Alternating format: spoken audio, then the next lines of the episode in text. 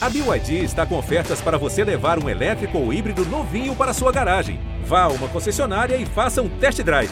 BYD, construa seus sonhos.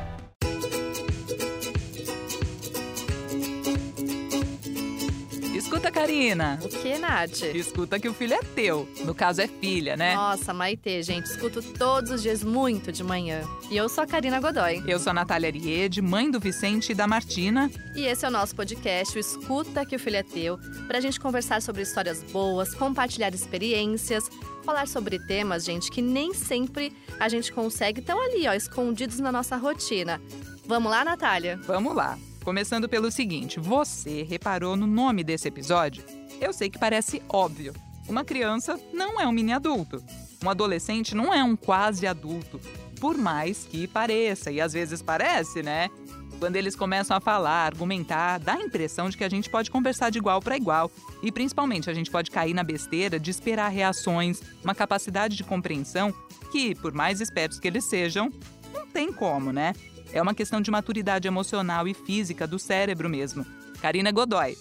Já se pegou falando coisas pra Maitê que pensando depois te soaram meio absurdas, não? Sim, você sabe bem, minha nossa, e como? depois eu quero que você conte. Eu vou contar. E eu já falei tantas coisas assim meio que sem noção, então é muito importante, né, a gente entender o básico para saber como é que funciona o cérebro da criança, porque isso pode mudar os nossos dias, assim, ajustar as nossas expectativas, né? Isso na minha opinião, tá, gente? Então, eu até ouvi dizer esses dias aí que o cérebro, ele só atinge a maturidade aos 21 anos. Tipo o meu caso, foi ontem. Ah, entendeu? tá bom, vai, Então, duas décadas. Então eu aproveito para apresentar a Maya Engman, acho que eu falei certo, que é um dia desses até gravou um vídeo sobre isso. Maia é pedagoga e fala muito sobre educação parental nas redes sociais. É mãe do Luca, de 6 anos, e da Nina, de 4 anos. Então seja muito bem-vinda, Maia. Obrigada, Karina. Obrigada, Natália. Que prazer estar aqui hoje com vocês para falar sobre esse assunto tão importante. E como eu sempre falo, informação alivia. E a gente vai aliviar os ombros de muitos pais, muitas mães, muitos adultos com as informações que vamos compartilhar aqui hoje. Ufa, que bom! Que dupla nesse episódio de hoje, gente. Direto de Londres, Morgana Seco, fotógrafa de família, mãe da Alice, que é um fenômeno na internet, que tem uma habilidade excepcional com a fala, mas que é uma criança, né, Morgana? Com cérebro em desenvolvimento e que também deve ter lá seus momentos desafiadores. Aquela fofura tem momentos difíceis também, Morgana? Ai, com certeza sim. As pessoas às vezes me perguntam se ela chora, se ela é uma criança normal. E, gente, com certeza ela é uma criança normal, é óbvio. Ela, por- apesar dela ter um desenvolvimento cognitivo acima do- da média da idade, ela tem um desenvolvimento emocional normal para a idade, como qualquer outra criança. Então, como a gente, vocês falaram mesmo no começo, o cérebro não está totalmente desenvolvido, nem perto disso ainda, né? Então, a gente tem muitos desafios aí para lidar como qualquer outra família. Vamos papear muito sobre isso. Bem-vinda, Morgana. Muito obrigada, meio convite. Nós também. e falando sobre isso, Maia, eu já teve um conteúdo seu é, que fala sobre as tais birras, né? Que elas são comuns, né, na faixa etária dos nossos filhos. E eu queria que você explicasse pra gente como é que funciona o cérebro da criança no momento que a- daquilo que a gente chama de birra. Pode né? chamar assim, Maia? É, na verdade, assim, nós temos o costume de usar a palavra birra, né? E o problema é que vem, às vezes, com um tom um pouco pejorativo. Eu não me importo de usar a palavra birra, contanto que a gente consiga enxergar esse comportamento como uma intensa frustração. Que é isso que acontece em termos neurológicos. E quando a gente pensa em intensas frustrações, parece que não é uma coisa só do mundo infantil. Quem nunca não sente intensas frustrações? Inclusive, um dia desses eu fiz um vídeo sobre birras de adultos, né? Então, Era a próxima pergunta aqui. Birra de adulto. Explica então como que a gente manifesta isso. Então, minha gente, não sei se já aconteceu com vocês, né? Talvez vocês já sejam mais iluminadas e mais, né, mais zen do que eu, mas às vezes você tá dirigindo e alguma pessoa te corta do nada, de um lado, não dá seta, né? Na hora que ela vai virar e você quer mandar aquela pessoa naquele lugar. Essa é uma birra de adulto. Ou então, quando você discute com teu parceiro, com a tua parceira, e você adota uma atitude passivo-agressiva que você não lida com o problema, você também não fala com a pessoa, mas você fica o dia inteiro assim. Bate porta. Bate porta, fecha, né? Ou as respostas que você dá pra ele ou pra ela sempre são um pouco grosseiras. Então, essa é uma birra de adulto também. Quando a gente não consegue acessar é, a região mais evoluída do nosso cérebro, que é o córtex pré-frontal, que é, inclusive, também a região é, responsável para que nós consigamos nos regular emocionalmente. E aí vem uma importante informação sobre o cérebro da criança em relação a essa área do cérebro. O córtex pré-frontal, que fica aqui atrás da nossa testa, começa a amadurecer a partir dos 3 para 4 anos de idade. E como a Karina já falou no começo do episódio, o cérebro só está completamente maduro lá pelos 25 anos de idade. E aí, de cara, a gente já desbanca essa ideia de mini adulto, porque se uma criança só começa a ter literalmente massa encefálica para poder se acalmar a partir dos 3 para 4 e o cérebro só está completamente, completamente maduro aos 25, uau! Talvez estamos mesmo com algumas expectativas desalinhadas. E de todas as espécies que existem no planeta Terra, a espécie humana é a que tem a infância mais longa de todas. E isso tem um motivo. É porque nós temos muito para aprender, muito para errar e muito para acertar, porque o nosso cérebro, ele tem várias áreas muito mais complexas e mais avançadas do que outras espécies. Então, diante dessa informação também, eu sinto que isso nos ajuda a olhar para essa criança com o direito de poder ser criança. Ela precisa poder ser criança, porque se a gente impede isso, se a gente atropela esse processo, se a gente acelera esse processo, a gente está indo literalmente contra a natureza humana. Se nós evoluímos tanto como espécie, se fazemos tantas coisas, se ah, hoje nós podemos estar aqui gravando podcast como, como seres, né? Temos toda essa tecnologia, isso é justamente pelo fato da infância ser tão longa e nós conseguirmos aprender tantas habilidades assim. Então, é uma coisa que nós precisamos começar a fazer, é olhar para essa infância como esse momento de muito, muito, muito erro, e muito aprendizado também. Erros, inclusive, dos pais, né? Que também estão aprendendo junto. Exatamente. E Morgana, como é que foi o desenvolvimento da Alice, né? Aos poucos vocês foram descobrindo o interesse dela pela fala. Como é que vocês lidam com isso? Ela tá com quantos anos agora, nesse momento em que a gente tá gravando?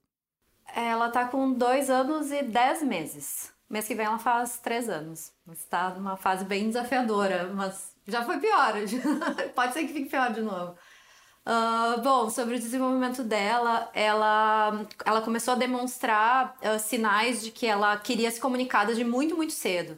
E ela começou efetivamente a falar as primeiras palavras, foram, foi lá com uh, sete para oito meses. Eram palavras assim muito, muito simples ainda, tipo tatata para batata, mas que já tinham significado, então já, já era para aquela palavra específica. Ela não falava para outras coisas aleatórias. Então a gente já identificou que aquilo seriam as primeiras palavras dela. E, e acabou evoluindo muito rápido, assim, perto de um ano ela começou a querer repetir quase tudo que a gente falava e aí começou a conseguir identificar as coisas uh, uh, falando do jeitinho dela ainda. E de um ano para um ano e dois meses, ela evoluiu muito rápido. Ela começou a falar praticamente tudo, palavras longas, e, e, frases também. Ela já, eu lembro da minha mãe contando uma, um dia que eu tava na casa dela, ela falou assim: Nossa, tu contou quantas frases tinha, quantas palavras tinha nessa frase? Tinha nove palavras na frase, ela tinha um ano e dois meses, então ela era, ela era muito pequenininha ainda. Então o desenvolvimento de fala dela foi, foi muito precoce, foi muito cedo.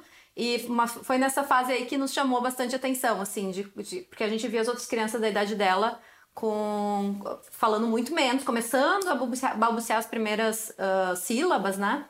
E aí foi, foi aí que chamou a atenção. De, de, lá em diante só evoluiu mais e mais, né?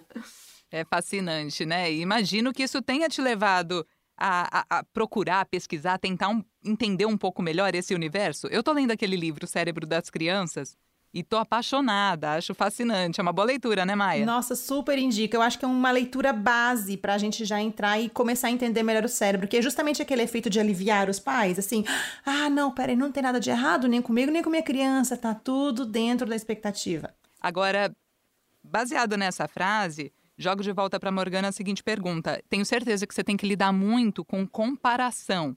Quando você, né, escolheu trazer para as redes sociais, e ó, eu, eu sigo você, desde antes da, da Alice viralizar, de ter aí milhões de seguidores, viu? Acho que ah, tinha é, algumas dezenas de milhares quando eu comecei Sim. a seguir. Mas a comparação, já vi você falando muito sobre isso, é uma preocupação, né? Na verdade, eu não me preocupo tanto porque a gente, a gente tem essa consciência de que de tratar o ser humano como um ser, como um ser humano único, mas eu me preocupo como uh, influenciadora ou como, como criadora de conteúdo em fazer as pessoas refletirem sobre isso e olharem para seus filhos e não compararem eles seja com a Alice ou seja com outras crianças, porque é injusto. É injusto com a Alice, é injusto com a criança que está sendo comparada, porque cada um tem seu caminho. E a gente vai ali pegar, sei lá, se fosse distribuir numa. Bem engenheira, né? Falando distribuir, uma distribuição estatística de quando cada criança começa a fazer cada coisa. Vai ter criança lá no começo, vai ter criança no final e tudo é normal, sabe? Porque enquanto uma criança está interessada em falar, tipo Alice, a outra talvez está escalando a pracinha lá e começou a escalar muito antes que ela que também é importante, às vezes é invisível, às vezes a gente não enxerga que aquele desenvolvimento é também, está acontecendo e, e, e, cada criança vai ter no seu aspecto em determinado momento de acordo com os interesses, com a personalidade, com o ambiente que ela vive. Então, acho que isso é muito importante a gente saber que não vai ser igual de uma criança para outra, até de um filho, de um próximo filho para o filho atual, vai ser diferente. E se a gente está consciente disso, eu acho que as mães, no geral, elas sofrem menos porque esse negócio de comparação na maternidade é muito forte. Quando eu entrei na maternidade que eu percebi o quanto as pessoas têm uma tendência natural de comparar.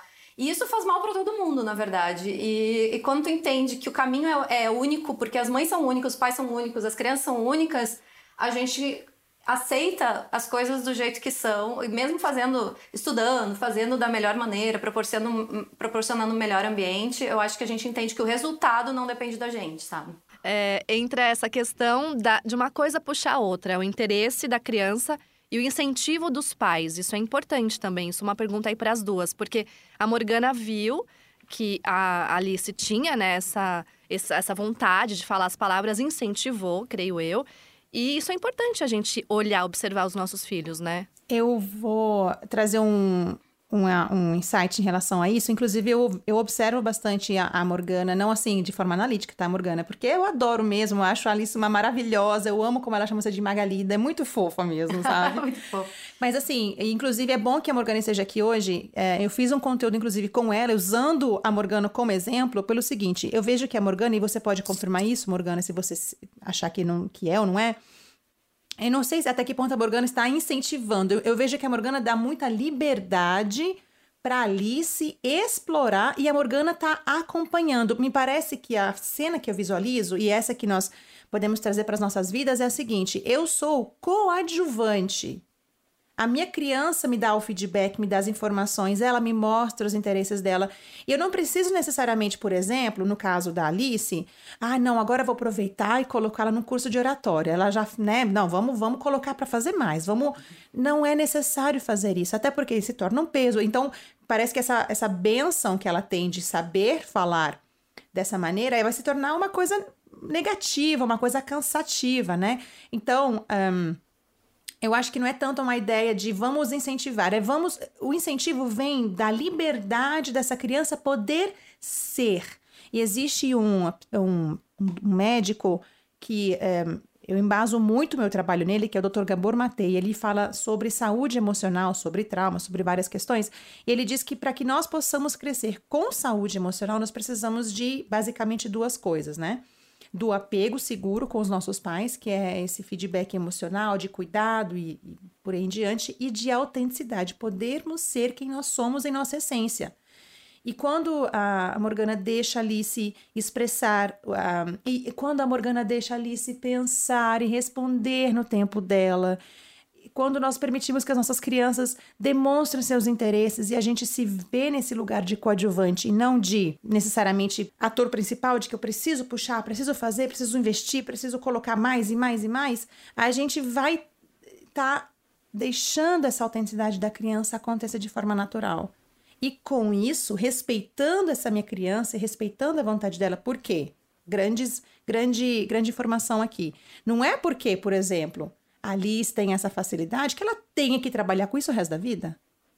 Né? Por, es, por esse motivo, é muito importante a gente olhar para essas habilidades, dar espaço para que elas aconteçam naturalmente e também dar essa liberdade da criança explorar outras coisas também, porque ela não é definida somente por uma habilidade ou duas, mas por muitas outras mais. Com certeza. E saber do que se espera, a história dos marcos de desenvolvimento, eles são importantes, então não necessariamente para a gente fazer acontecer, como a Maia enfatizou, mas também a gente tem que observar porque às vezes pode se tratar de uma situação que precisa de uma avaliação profissional. A gente tem, inclusive, aproveito para recomendar um episódio sobre o autismo, a parentalidade atípica, em que a gente falou muito sobre essa questão do desenvolvimento da fala como um sinal importante a ser observado, né? E agora, seguindo, meninas, ah, dos comportamentos de criança pequena que me intrigam, tem um outro que eu vou trazer agora, tá?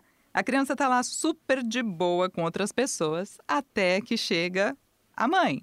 E aí tudo muda. Tem acontecido bastante comigo, tá? A Martina tá para fazer um ano e aí eu vejo, tô observando de longe, ela tá lá no colo de alguém, dando um rolê, super de boa. Quando o olhar dela encontra o meu, ela faz uma caretinha e um é, quero ir com a mamãe. E eu imagino que isso aconteça também com crianças um pouco depois, como é que é a Alice em relação a isso? Ela é grude com você, Morgana? Uh, ela tem umas fases que ela tá mais grude comigo, sim. Agora a gente tá numa fase mais tranquila, mas tem, tem umas fases que ela quer tudo que eu faça, que é tem que ser eu para dar banho, tem que ser eu para escovar o dente dela, tem que ser eu para fazer tudo. E, e aí oscila, tem algumas fases que ela tá mais tranquila. Agora ela tá mais tranquila, tá deixando o pai dela fazer um pouco as coisas, ainda bem, porque né, a gente Ufa, fica né? bem esgotado quando. Mas eu acho que a Maia deve falar disso, que é, eu acho que é um, um pouco da questão do conforto, né? De quem, com, com quem a criança Isso. se sente segura, né? E não que ela não se sinta trás, segura com né? o pai, mas eu acho que, que a mãe tem essa conexão de, que de tempos em tempos acaba voltando, né? Então a gente tem que entender como um elogio esse tipo de comportamento, Maia? Mais uma vez, a informação vem para aliviar. Eu, eu mesma já passei por essa situação antes de eu ter acesso a esse conhecimento e vejo várias famílias passando por isso, que é justamente essa cena que você trouxe, Natália. Ah, você chega na escola, por exemplo, você vê de longe a criança está super bem. Aí ela te vê, pronto, começa o choro, começa a, a desabar. E é o que a gente às vezes pensa em relação a isso é, nossa, é, tá tudo errado, minha filha tá sofrendo, tá muito ruim, meu filho tá sofrendo. E na verdade, nada mais é do que um desabafo emocional, né? E pensa aqui comigo, isso acontece com a gente também. Imaginem vocês, por exemplo, vocês trabalham fora de casa, eu acho que vocês estão em algum estúdio, e aí talvez tenha algum perrengue no trabalho, você se desentende com uma pessoa. E vocês não vão necessariamente desabafar tudo ali com, no trabalho. Vocês vão chegar em casa pro parceiro, pra parceira de vocês falar assim: nossa, amor, tô com vontade de esganar fulana, ela me deixou muito irada hoje e tal. Então, assim, você vai mostrar os. Eu falo assim, a gente mostra os nossos podres para que a gente confia, né, minha gente? Então, as crianças também têm esse mecanismo de funcionamento que é inteligentíssimo. Então, se acontecer com você, de você chegar em algum lugar, de você buscar a tua criança e ela de repente começar a chorar, Primeiro, não pense que você tem que consertar alguma coisa, é um desabafo. Então a gente vai simplesmente acolher. Ai, vem cá, meu amor, vem cá. Você quer um colo, quer um abraço? E crianças menores também não têm habilidade ainda de pensamento integrado. Significa o quê? Que ela se concentra no que está acontecendo na frente dela. Então não é que de repente ela lembra que a mãe chegou e ela começa a fazer um escândalo, que muitas, muitos adultos acham que é isso. É porque ela não pensa em várias coisas ao mesmo tempo. Ela pensa nisso que está na frente dela ela viu a mãe, agora ela pensa no que tá acontecendo, que a mãe voltou, tô com saudade, quero você, quero sugar você todinha, mãe. então temos que entender assim, não é um comportamento manipulativo de forma nenhuma, mas nem de perto. É uma expressão muito natural e a gente simplesmente vai acolher isso. Ai, que você tá com saudade, amor, vem em casa, quer um colo, vem, eu também tô morrendo de saudade de você. E conforme a criança sente a segurança desse pai, dessa mãe, desse adulto cuidador que está recebendo ela de volta, o sistema nervoso parasimpático dela volta a funcionar e ela vai se acalmando também organicamente com esse acolhimento. É, e quando a gente fala desse tipo de comportamento, entra muito, pesa muito para a gente. Acho que a nossa geração tem trabalhado para se libertar disso, mas o olhar do outro, a avaliação do outro, o julgamento do outro, muito conflito de geração também, né? Porque às vezes vem um tio, um avô, uma avó, fala: "Ah, essa criança está muito mimada, porque está precisando de uma palmada, está faltando limite". É um baita desafio para nossa geração de pais, né, meninas? Quando a gente ouve dizer adestramento de crianças, tem muito a ver também com as nossas expectativas e de como a gente quer que elas sejam. Então, é aquela história do tal do mini adulto. Eu tenho a impressão, e eu vou falar uma particularidade minha, né, que quando a Maitê começou a falar melhor e se expressar melhor e tal, eu acho que eu tô falando com uma pessoa adulta, e não é. Então a gente tem que tomar muito cuidado com isso, né? A gente quer que ela seja um adulto a todo custo, na escola, em Pra que essa casa. pressa? Então, não, pelo amor de Deus, fica assim. Ah, o Vicente esses dias me diz, meninas, me contem se os filhos de vocês já manifestaram alguma coisa nesse sentido. É, ele chegou e falou assim, mamãe, eu vou ser um adulto? Aí eu falei, vai, filho. Ele vai fazer quatro anos, tá? Aí ele ficou assim pensativo e eu lá, né? Tipo, será que ele tá achando legal essa informação ou não, né? Aí ele completou, mamãe, eu não quero ser um adulto. Por que não? Ai, porque adulto é muito feio. tudo, tudo que não é legal é feio, tá? E aí eu disse assim, bom, já que eu dei pra ele a informação que ele vai ser inevitavelmente e ele acha feio, vou tranquilizar, né? Falei, Vi, assim, é muito legal ser criança, é muito legal ser adulto, mas vai demorar muito pra você ser adulto. Porque a nossa tendência natural nessa hora é responder, né? Ai, é, aproveita mesmo, ser adulto é chato, tem que trabalhar e tal. Mas não é uma resposta legal, né? Ele nem vai Pensando bem. entender. Ele nem vai entender isso. A Alice tá Ou vai numa entender do fase jeito também. dele?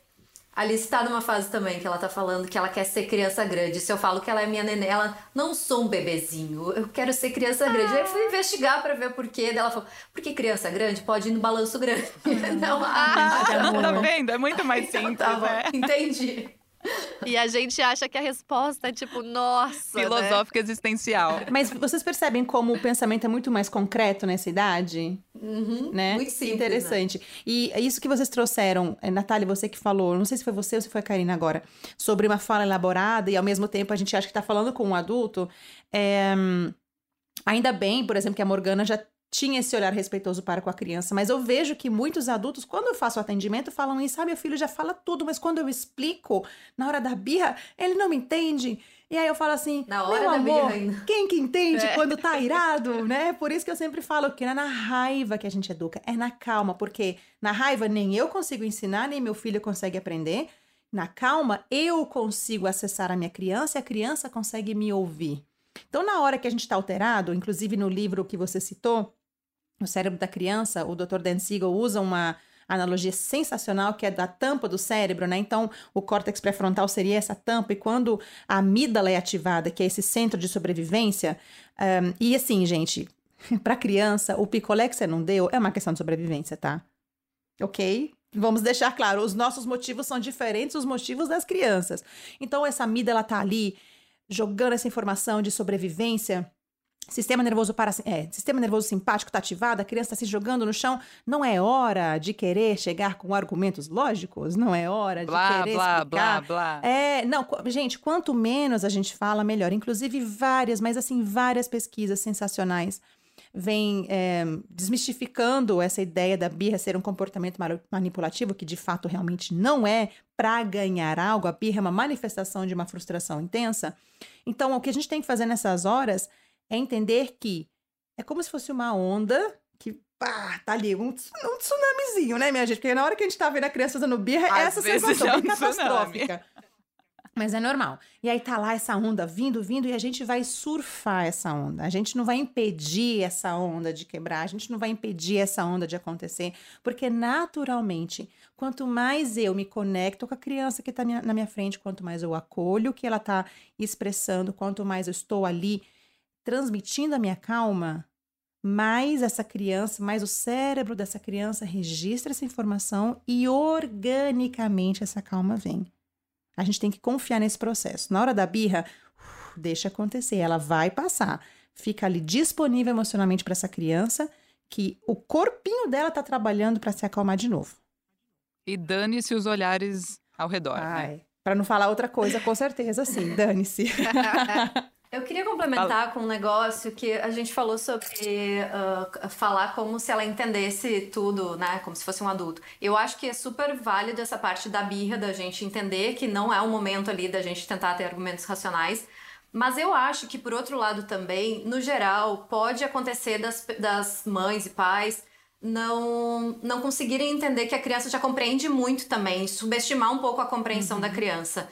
Que isso foi uma coisa que eu testei um milhão de vezes e eu fiquei muito surpresa o quanto a Alice conseguia entender do que eu falava desde que ela era muito bebê, mesmo antes dela falar. É que a pessoa pode dizer, ah, é muito fácil porque ela demonstra falando o que ela entendeu ou não. Sim, é bem mais fácil hoje em dia, Mas mesmo quando ela era muito bebê, eu conseguia perceber que ela, eu explicando para ela as coisas que para mim pareciam complexas para um bebê, eu via que ela já compreendia muita coisa. E, e eu acho que quando tem uma explicação, por mais que ela não entenda exatamente o que é a explicação, só o fato dela entender que existe um porquê por trás das coisas que a gente fala, faz ela aceitar com muito mais, mais facilidade, sabe? Então eu acho que tem um limite, sim, da gente não tratar como um adulto, porque eles não são adultos, mas a gente também não subestimar a capacidade de compreensão deles. Lógico que não vai falar nisso no momento da birra, mas numa conversa mais tranquila, mais calma, eu acho que é muito válido falar e, disso. E sabe como que é, isso bate com as informações científicas, Morgano, que você acabou de trazer?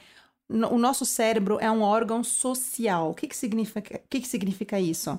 Que como espécie fomos feitos para conectar com o outro. Como é que eu me conecto com o outro através da comunicação? Então nós já nascemos com uma estrutura para nos conectar com o nosso adulto cuidador de forma verbal e não verbal.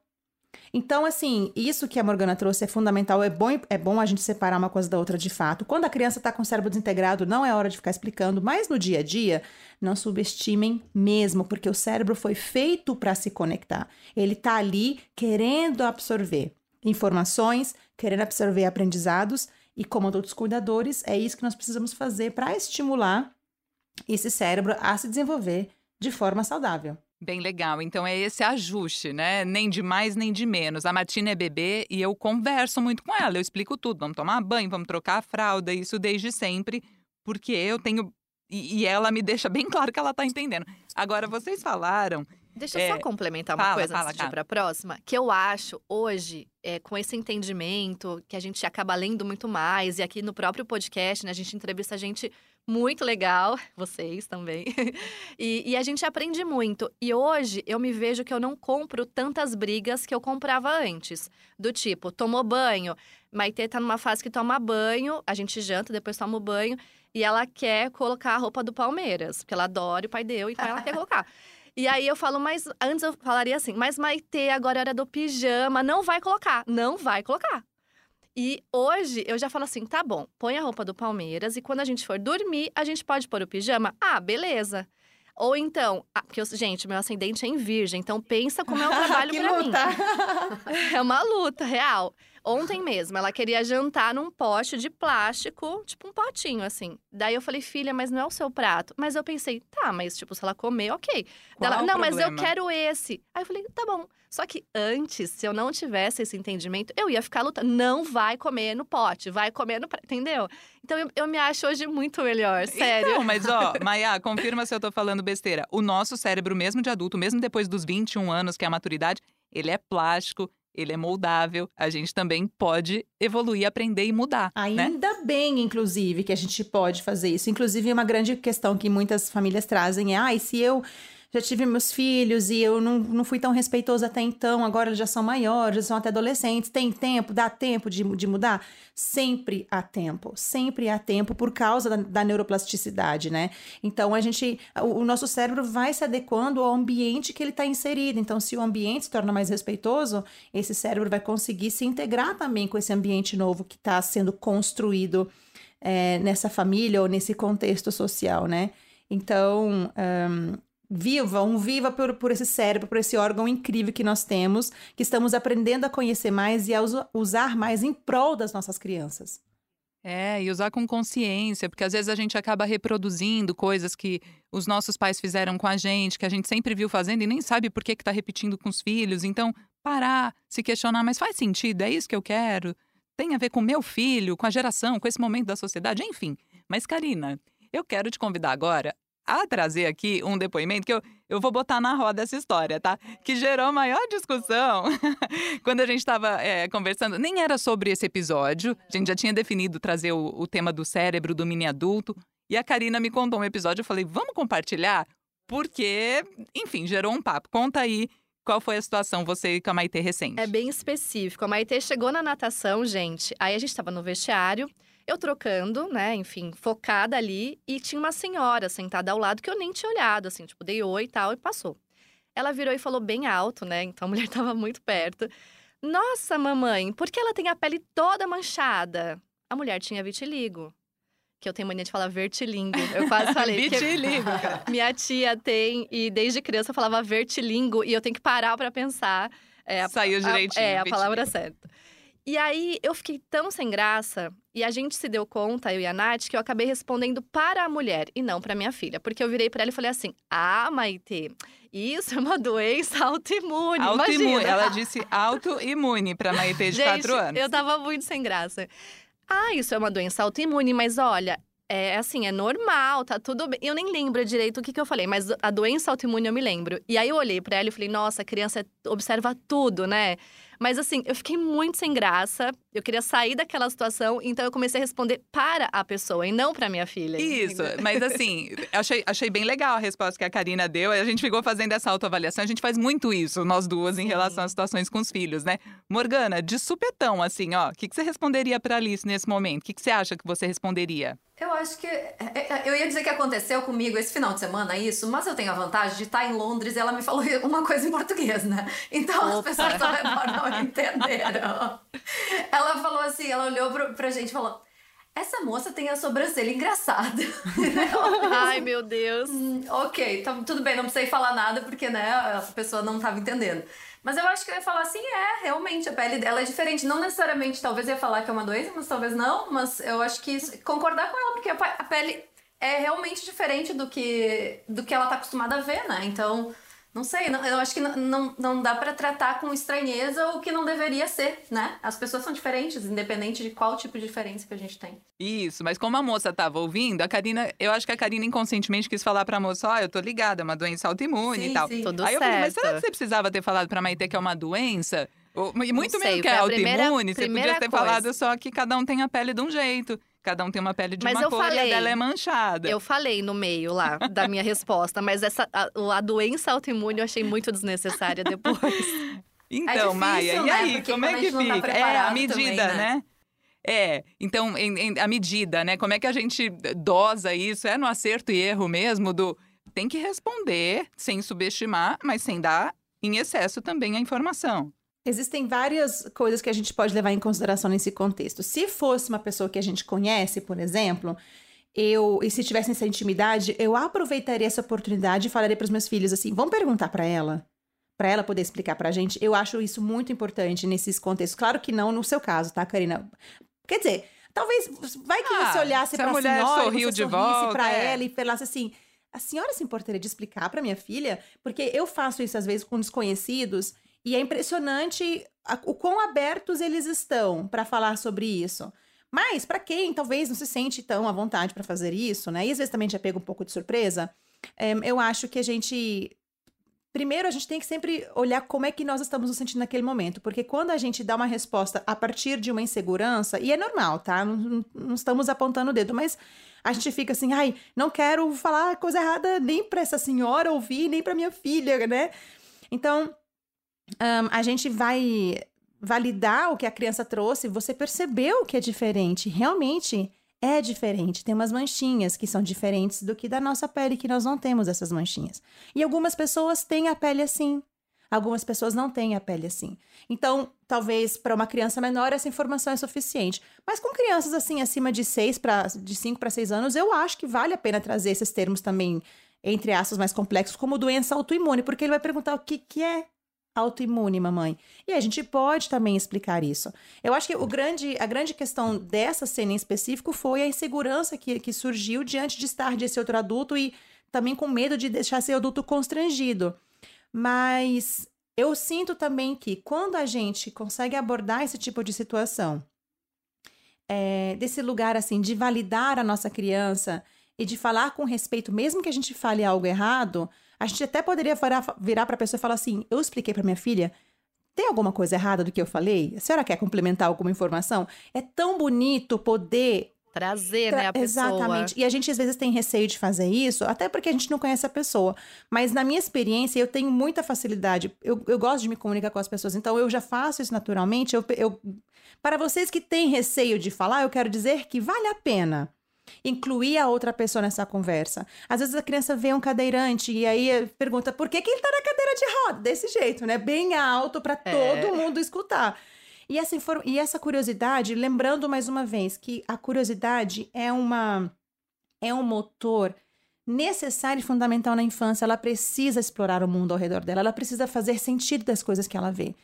E às vezes a gente não vai saber dizer se a pessoa quebrou a perna ou se ela de fato não tem mobilidade nas pernas, mas aí a gente pode falar: essa pessoa não consegue usar as pernas nesse momento para poder caminhar assim como você consegue. Então, por enquanto, ela está utilizando a cadeira para poder chegar nos lugares. Aí ela não precisa ser carregada, não precisa ficar esperando alguém trazer. Ela pega a cadeira e pode se locomover para os, os, os lugares. Talvez assim, usar a observação do que a gente está vendo na cena pode ajudar também. Muito legal a Maia ter colocado isso como uma oportunidade. E também, Maia, me ocorre que é uma oportunidade para as outras pessoas, para a sociedade em geral, que às vezes esquece que criança é criança, esquece que também foi criança, que também pode ter falado coisas desse tipo e acham que, ai, que criança mal educada.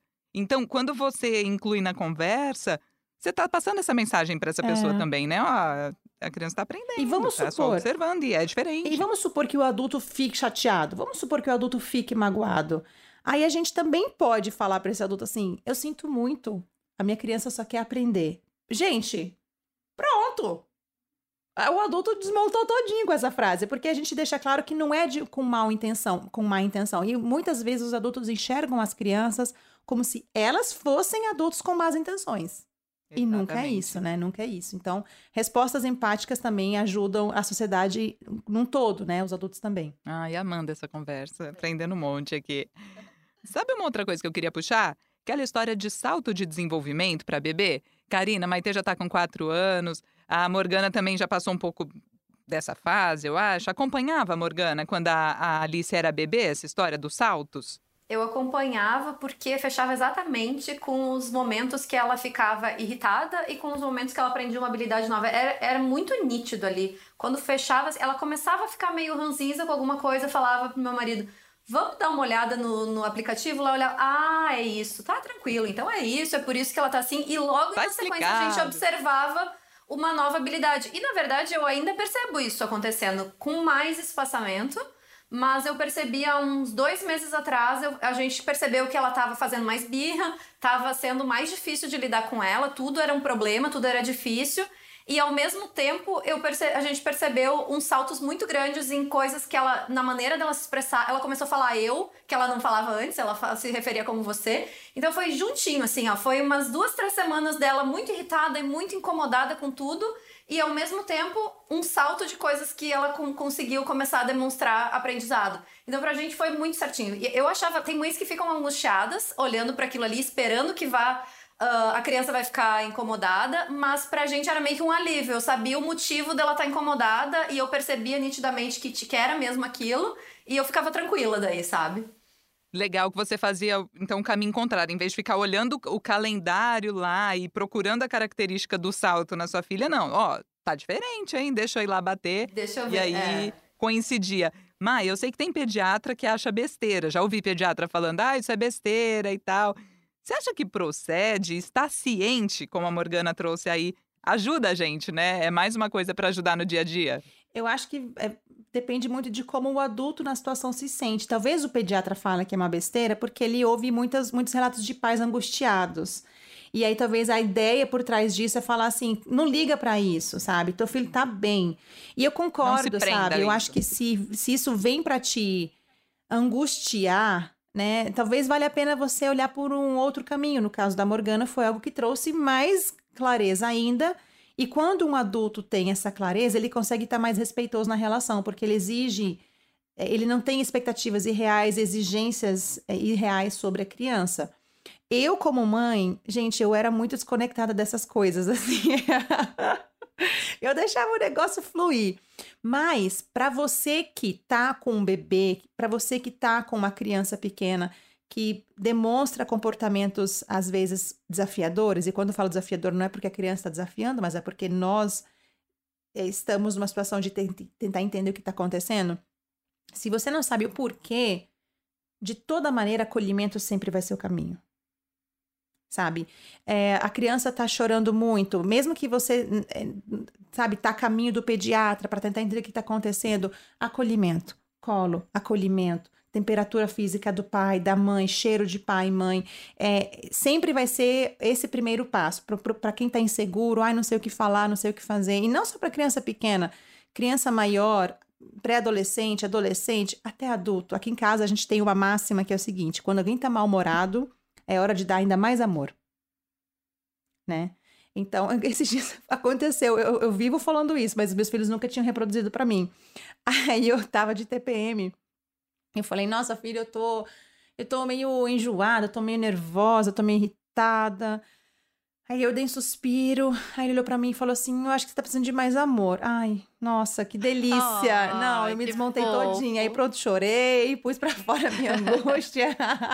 Me dá um abraço. Ele me abraçou. E é muito bonito, assim, isso acontecer. Mas claro que, assim, é construído num ambiente de respeito e de segurança, tá? A gente não vai colocar isso num contexto de relacionamento abusivo, por exemplo. Já vamos deixar isso bem claro. Mas dentro de casa, em um lugar onde todo mundo está conectado, a gente vê criança mal-humorada, às vezes a gente fica, ah, você já acorda de mau humor, ah, a gente já vai também coloca a nossa frustração em cima da criança, porque a gente tem expectativa que ela tem que acordar bem-humorada. Mas espera aí, né? Qual vai ser o caminho para você fazer essa pessoa se sentir bem? Porque quando eu tô nervosa, chateada, irritada e alguém vem para falar ainda pior de mim, eu não vou me sentir melhor com isso, ó. De forma nenhuma. Então, em casos de mau humor, por favor, use amor sem medida, sem restrições. Uma boa o Vicente me surpreendeu um dia desses, é, numa situação assim também. Eu tava. Ele tinha pedido um bolo, aí eu pedi por um aplicativo e eu achei que a gente ia tomar um, um balão do entregador, porque começou a ir para outro lado no mapa. E eu, aí eu falei assim: Vi, eu tô ficando nervosa. E aí ele assim: Mamãe, você tem que respirar. Oh. Falei, olha, tá certo, tá, tá, aprendendo, né? Eu devo ter falado para ele isso em algum momento, ou a professora da escola, e ficou lá guardado, eu achei muito bonitinho. Uhum.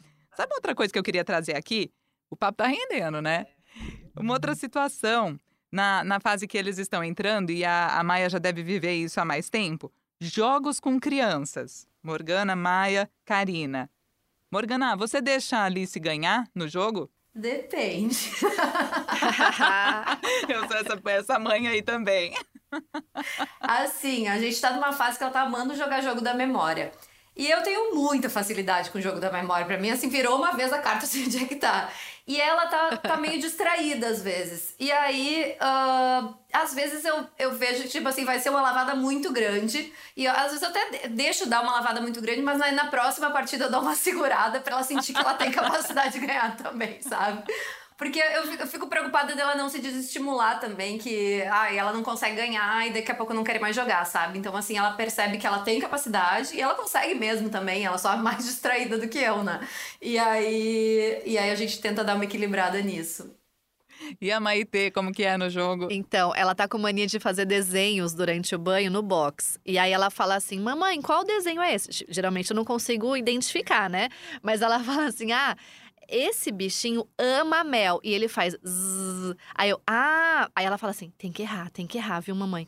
Aí eu, ah, tá. Ah, eu acho que é um cachorro.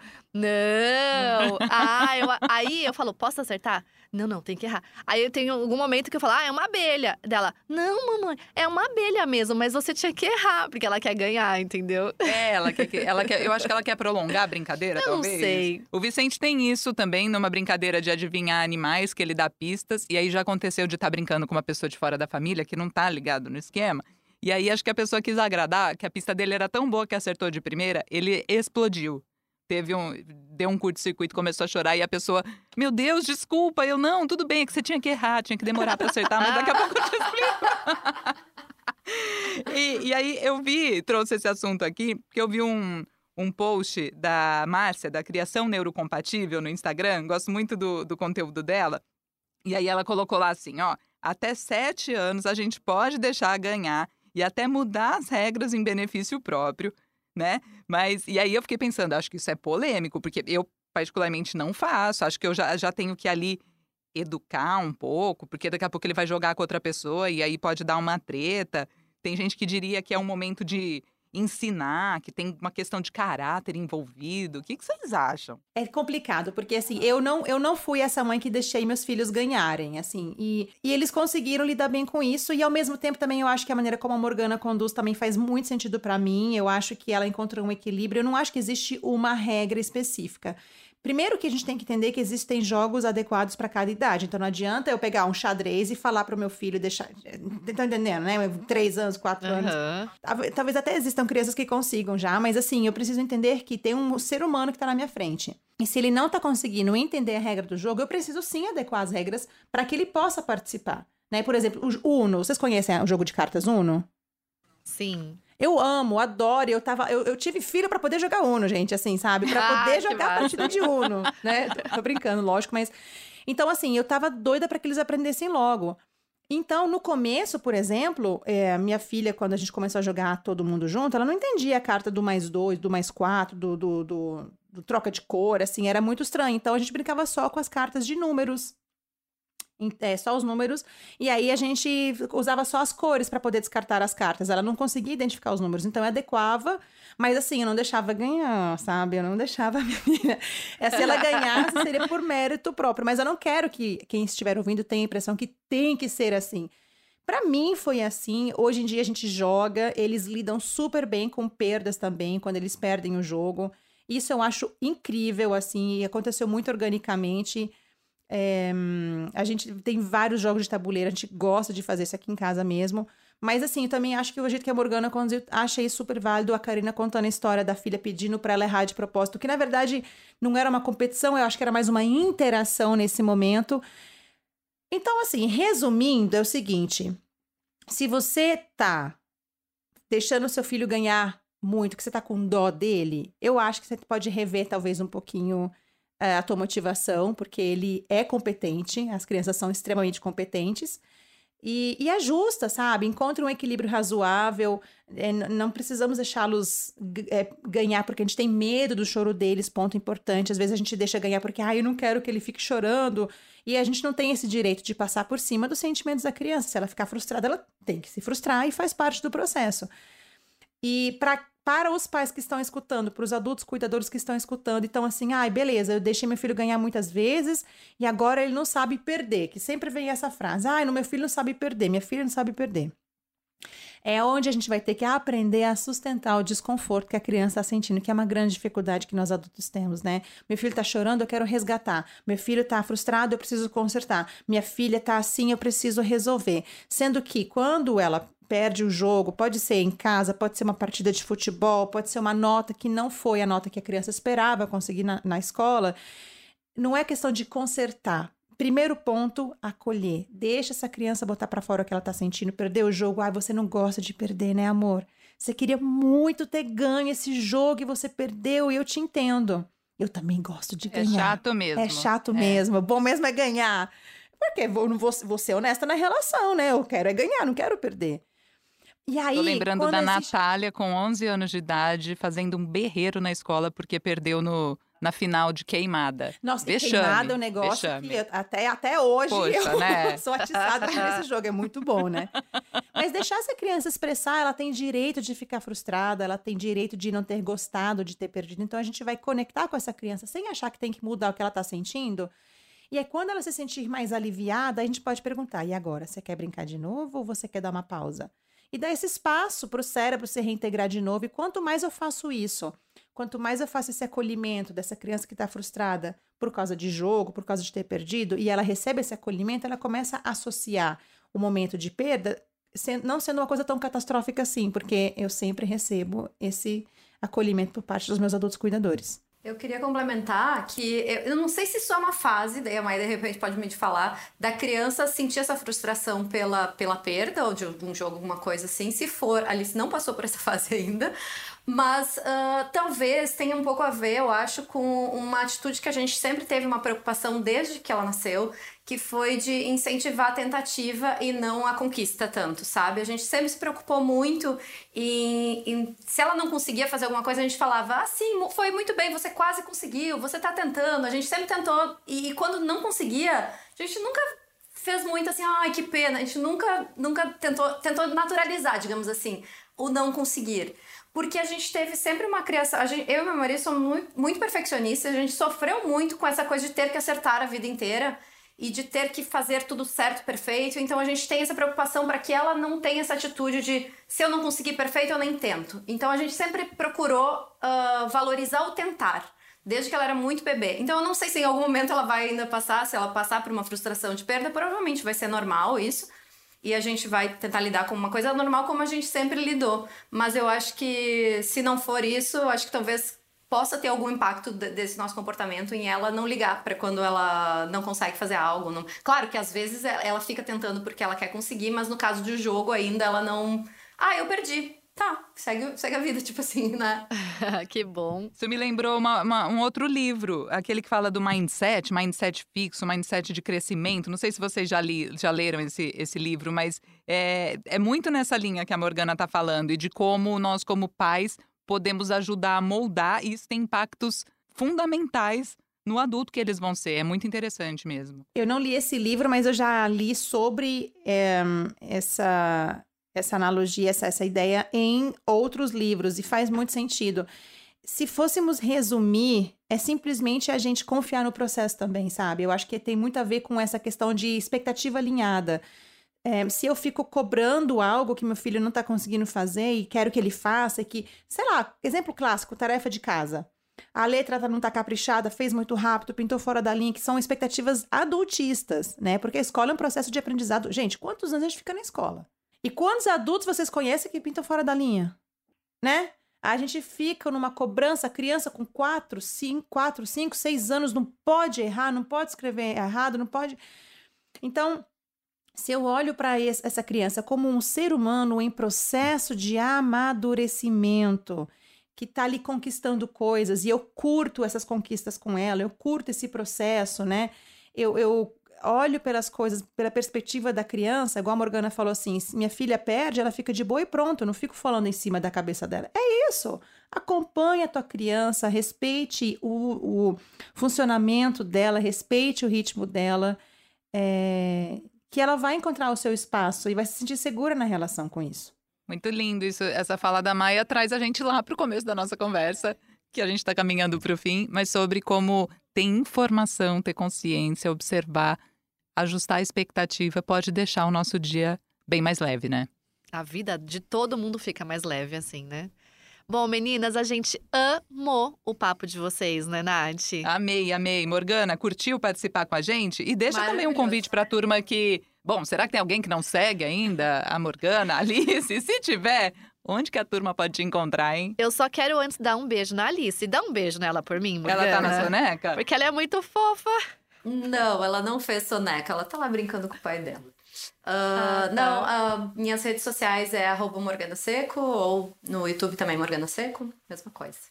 Ah, e, ah, e amei participar, amei o convite, amei nosso papo, foi muito enriquecedor, sempre é. Muito bom. Maia, obrigada. Quer deixar uma mensagem final? E as suas redes também, óbvio. Sim, eu primeiramente agradeço, fico sempre muito feliz quando a educação respeitosa é pulverizada na sociedade, quando mais famílias têm acesso, porque eu, eu sempre mentalizo as crianças, as crianças sendo beneficiadas por esses adultos que são atingidos. É, minhas redes sociais são Maia underline Eigenman. Boa sorte para escrever meu sobrenome. oh, deve ter alguma legenda desse episódio, você vai achar meu sobrenome, você vai Sim, encontrar Sim, eu arroba. Tá? Só para te facilitar. A gente vai marcar você. É, e se tem uma mensagem que eu quero deixar aqui é o seguinte: começa a enxergar essa criança que está na tua frente sem ser uma extensão de quem você é. Ela é um indivíduo com desejos próprios, com anseios próprios, isso não quer dizer que ela vai fazer só o que ela quer, porque o nosso papel como adulto cuidador é conduzir essa criança como uma margem, mas não como uma barreira, não como uma barragem. Então comece a olhar para essa criança como um indivíduo, um ser humaninho com um cérebro em desenvolvimento. Ele não está aqui para te manipular, ele está aqui para aprender. Então é só a gente dar espaço para isso acontecer, respeitar o ritmo dessa criança que ela vai crescer com muita, muita saúde emocional, física, psicológica, em todos os aspectos. E é para isso que a gente está aqui. No final das contas, é isso que a gente deseja: que nossos filhos cresçam com saúde, em todos os sentidos. Adorei. Adorei, maravilhoso. E o Escuta que Folha é Teu está disponível no G1, Globoplay e todas as outras plataformas de áudio digital. Siga o nosso podcast para receber notificações sempre que tiver um novo episódio. E você pode e deve interagir com a gente, saber dos bastidores, do que, que vai rolar no próximo episódio. Todas as informações nas nossas redes sociais, o arroba a Karina Godoy, o Karina com K e o Godoy é com Y, arroba Natália Ariede, como se escreve mesmo, e no arroba portal G1. Karina, que papo rico, né? Nossa, que legal. Amei a conversa, sério, amei. Eu acho que. E, e, e, o que eu falei lá no meio é muito isso, Nath. Como a gente aprende ouvindo as pessoas, compartilhando as nossas experiências. Você não sente isso, assim, né? De todos os episódios que a gente já gravou, como a gente aprende e a gente muda. Ó, oh, e um bastidor aqui, a ideia do podcast surgiu justamente por isso, porque eu e a Karina, a gente teve a sorte de engravidar ao mesmo tempo, de ter filhos, né? O meu primeiro filho e a Maitê na mesma fase. E aí a gente trocava e percebia que isso fazia tão bem que a gente quis ampliar nossas é. conversas, conversar com mais gente. O WhatsApp, que mais gente ouvisse nossa conversa. Os áudios de WhatsApp eram um podcast. É, já era um, vídeo, um podcast antes de estar aqui na, nas plataformas oficialmente. Mas é isso, a gente acredita de verdade que as trocas, abrir o coração, saber da experiência dos outros, ajuda a tornar essa jornada mais leve e, no fim das contas, melhor também para os nossos filhos, para essa geração do futuro que a gente está construindo com tanto amor, dando o nosso melhor, mas quem nunca ficou em dúvida se estava sendo o suficiente, se estava acertando, se estava errando. Então, quando a gente ouve outras mães, ouve especialistas como a Maia, isso vai dando um quentinho no coração. E que errar tudo bem. Tem, tem sempre outro dia, vai ter outra situação para você reagir de outra forma, né? Me dá um abraço, né? Tipo isso, depois, me dá um abraço. Me dá um abraço, Eu Karina, vai, agora. Ah! Eu até anotei aqui uma coisa que ela falou muito interessante. Pra gente entender que nós somos coadjuvantes, né? E, e às vezes a gente quer ser ali o protagonista mesmo da história, e não é. Do mundo dos adultos, né? Então, e não é. Então, assim, é, é, muito interessante. Ela deu. Nossa, a gente pode comparar tudo que a Morgana falou em relação à criação da Alice. A Morgana trouxe muitas dicas valiosas Sim, também, de coisas que ela faz e que podem funcionar para outras pessoas. Da rotina dela, exatamente. E, nossa, eu tô assim encantada.